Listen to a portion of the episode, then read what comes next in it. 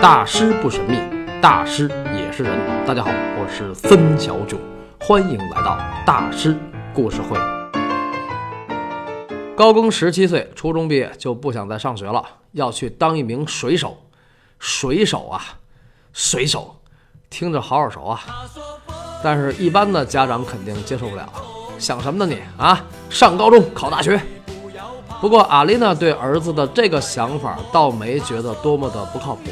这倒不是全因为她是个开明的母亲，是因为19世纪60年代，欧洲和拉美地区的贵族子弟申请进入海军学院是个很正常的事儿。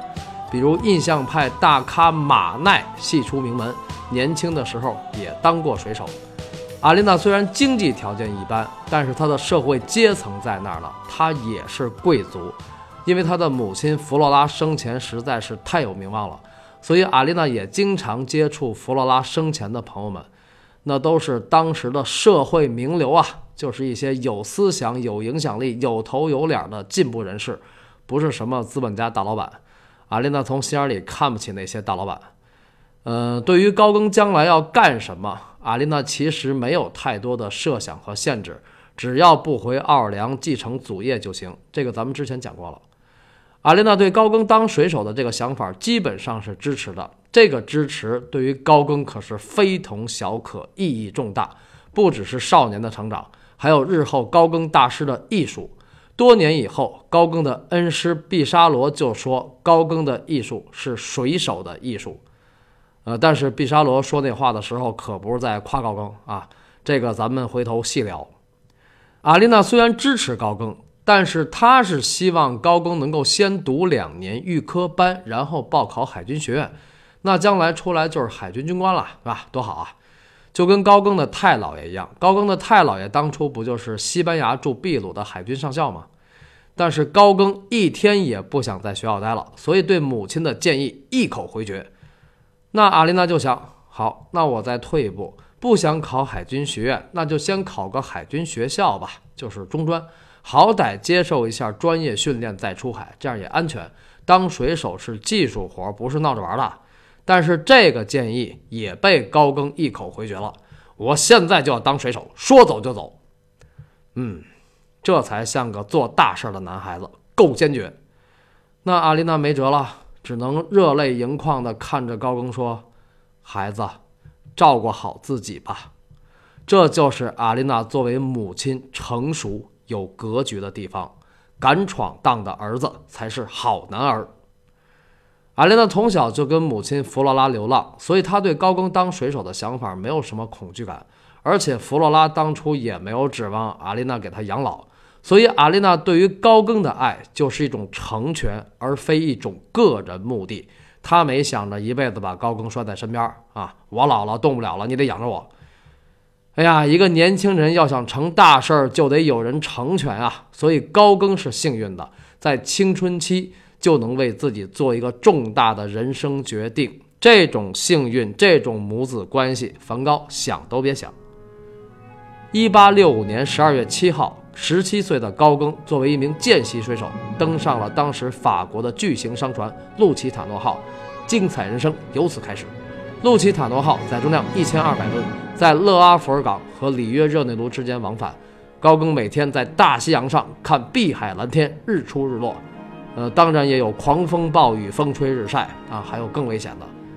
其实当水手挺无聊的。你想啊，一帮大老爷们儿常年在海上，没事儿的时候就是喝酒、讲荤段子和打架。这个好像不太适合高更。咱们上期不是说高更少年时长得白净瘦弱吗？而且年龄那么小，他怎么就当成了水手呢？这个呀，一个男孩要想成为真正的男人，需要遇到生命中真正的父亲、母亲、女人，还有兄弟。要是都能遇见，此人必定历经磨难，终成大器。比如姜文的《邪不压正》里，李天然遇到了蓝先生，蓝先生其实就是李天然生命中的父亲，成熟。理性、坚定，教会李天然什么是能力和责任。嗯，周韵演的关巧红等于是李天然的母亲，用各种招鞭策鼓励李天然突破心理障碍，向自己的目标迈进，就是复仇。关巧红让李天然在精神上从一个男孩变成了男人，所以最后他给了李天然一件新衣服，李天然穿上那个长衫，代表着长大成人。所以呢，他们俩的爱情肯定是没戏的。最后，关巧红消失了。还有那个许晴演的唐凤仪呢，是让李天然从身体上变成了一个男人。这些种种以后吧，最后李天然大仇得报，长大成人。所谓生命中的父亲，就是能够推动你、帮助你实现自我目标和人生理想的那个成熟男人，一般都不是自己的亲生父亲。幸运的男孩一生会遇到几个这样的人。高更从十七岁到三十岁一路飙红，几乎心想事成，因为他一共遇到了三个生命中的父亲。十七岁的时候，高更遇到了第一个，这个人叫汤姆·巴德，是一个亲切和蔼的老混血儿。他同意收高更为徒，他是路奇塔诺号的船长。有了这个汤姆爸爸的指导和照顾。高更在水手方面的技术提高肯定是特别快的，这个就不用多说了。而作为一个船长，老汤姆的一生最爱是什么呢？大海。大海包含着原生态的生命，还有自由与抗争。在这个水手生涯中，高更当然也遇见了生命中的女人。有据可查的是他的两次艳遇。有据可查啊。第一次说起来非常的奇怪，就是在路奇塔诺号出海的前一天，一个过去在这条船学徒的哥们儿找到了高更，给了他一个卡片和一封信，让他把信送到卡片上的地址，就是里约港雅莲街，埃米女士收。那哥们儿告诉高更，埃米女士很迷人，这肯定多少唤起了一个十七岁少年的好奇心吧。高更拿着这封信，随路奇塔诺号第一次到达了里约港，轮船在那儿停靠一个月。这一个月里，高更就开始跟埃米女士约会了，约了一个月啊，这是第一次。第二次呢，是高更十八岁，当时他已经在另一艘船叫智利号上当了二副。那个智利号的船长看上了一个丰满的普鲁士女游客，但是女游客看上了高更。这女人还爱上他了，还向高更要了巴黎的他们家的地址，说回头我找你去。哎呦，这事儿闹的，高更就给他胡写了一个地址。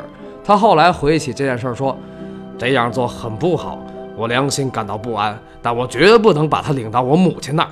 你看，还挺明白哈，这风流浪子啊。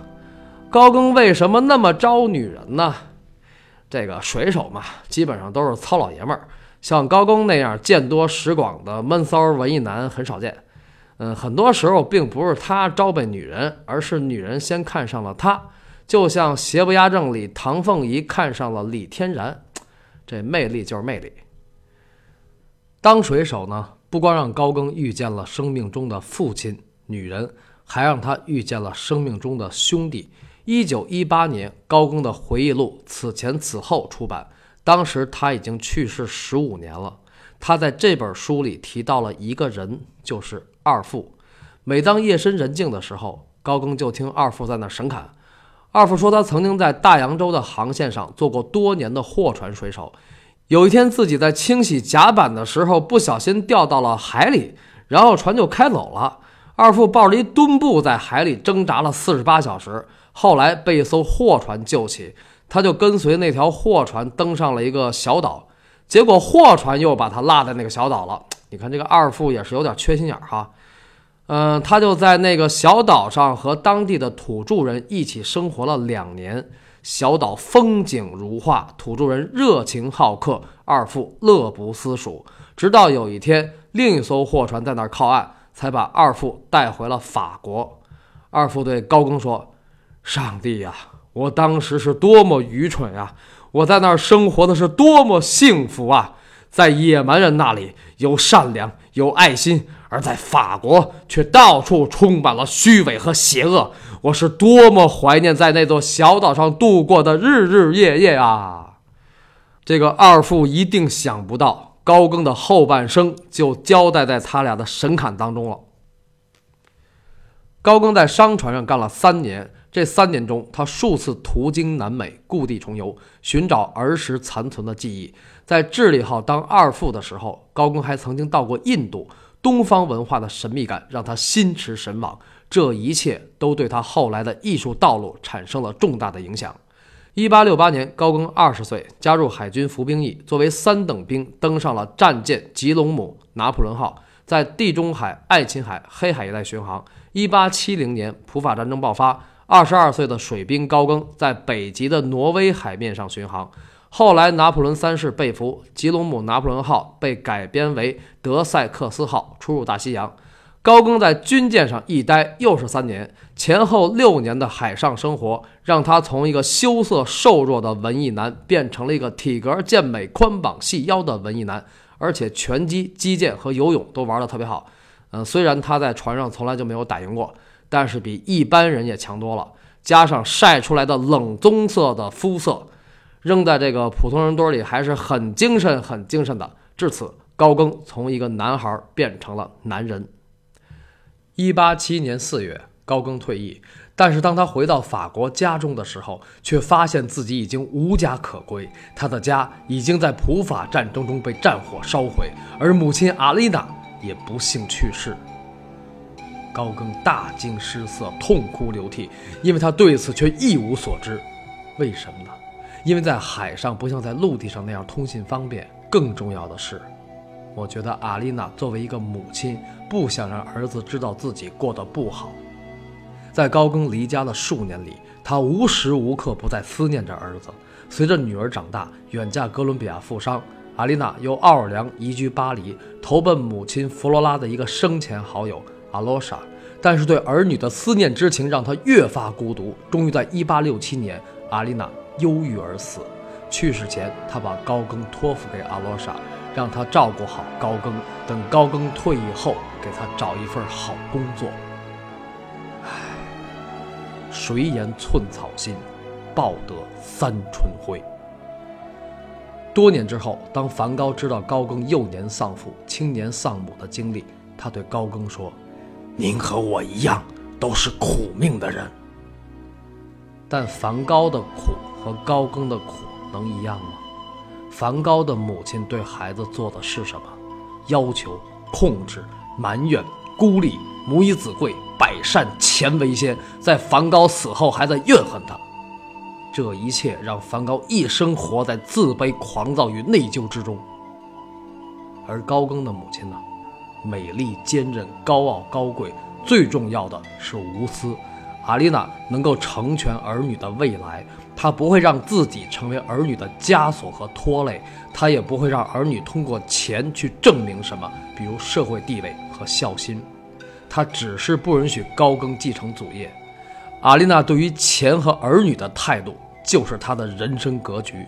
所以高更是幸运的，虽然幼年丧父，但他有一个伟大的母亲。高更从海军退役的时候将近二十三岁，在阿罗莎的帮助下，高更在巴黎的贝尔坦投资银行，也叫布尔丹证券交易所，做了一名股票经纪人。这一下就主流高大上了。那阿罗莎是怎么给高更找到了这么好的工作呢？因为他的女婿就是布尔丹证券交易所的经理，叫卡尔扎多。阿罗莎全名叫古斯塔夫·阿罗莎。也翻译成阿罗萨，这个人很不一般。首先，他是高更的姥姥弗洛拉的生前好友。弗洛拉当时在法国那么有影响，阿罗莎怎么着也得是个有头有脸的人吧？再者，阿罗莎人品可靠，他对高更的母亲阿丽娜做到了言而有信，给高更找了一份好工作。准确的讲，阿罗莎是高更成长中的又一位父亲。就业的事儿给高更解决了，后来高更娶媳妇结婚也是他做的主。你看，这不是当爹的干的事儿吗？对吧？第三，阿罗莎非常有品位，他是高更的最早最早的艺术启蒙者。高更从小虽然有艺术天赋，但直到从海军退役，他从来也没有想过当艺术家的事儿。六年的水手生活，高更每天想的就是开心度过每一天。每天大家干嘛我干嘛，很少想将来，也没什么远大目标啊。他也没有什么特殊爱好。当水手的时候，高更从来也没画过画，就是一天到晚一帮老爷们乐乐呵呵的上班工作，下班喝酒，就是阳气很盛。当兵也这样。高更当初想当水手，其实就是男孩子的荷尔蒙闹的。所以当了水手呢，雄性能量就释放了，高更的内心就平静了。六年的水手生涯对于高更来讲，其实是一个滋养的过程。大家回想一下，梵高在高更这个岁数可没这么快乐。梵高那时候天天想的是不让父母失望，多挣点钱。哎，说着我又想起梵高大师的苦了，苦人儿啊！高更退役以后，在巴黎无家可归，既没有亲人，也没有朋友。阿罗莎当时就成了他的亲人，所以高更就经常去看望阿罗莎。他是阿罗莎家很受欢迎的客人。阿罗莎很喜欢艺术，他收藏了很多画家的作品，比如科罗、德拉克洛瓦、库尔贝，还有毕沙罗。这个审美眼光可是很高啊，这都是杠杠的大师啊。而且他们都对高更日后的艺术生涯影响巨大。科罗，咱们讲梵高的时候稍微说过一点，法国巴比松画派的重要代表；德拉克洛瓦，十九世纪上半期法国浪漫主义画派的代表，代表作是西雅岛的屠杀，还有那幅著名的纪念一八三零年法国七月革命的《自由引导人民》。库尔贝，咱们上期提到过，十九世纪上半期法国写实主义，也叫现实主义的代表，代表作是《打石工》《筛麦子的妇女》《画室》，还有《你好，库尔贝先生》。高更后来也画了一幅名作，叫《你好，高更先生》。科罗、德拉克洛瓦还有库尔贝，他们都对印象派影响巨大。库尔贝对高更更是影响巨大，堪称偶像和精神导师。因为他比高更要拽得多得多得多，还有最后一个就是毕沙罗，印象派的代表人物、重要人物，直接就是高更的恩师。说到这儿，大家可能感觉到了，该讲高更画画了吧？对，高更工作以后不久就开始画画了，直到三十一岁，高更都一直过着令人羡慕的生活，主流人士，事业高尚，爱好高雅，副业有为。高更不缺钱，而且在巴黎艺术圈也慢慢混得风生水起。这里边有他的才华，但更重要的是有人启发、赏识和指引。下周三晚六点，孙小囧在大师故事会继续为您讲述高更的故事，贵人相助，敬请收听。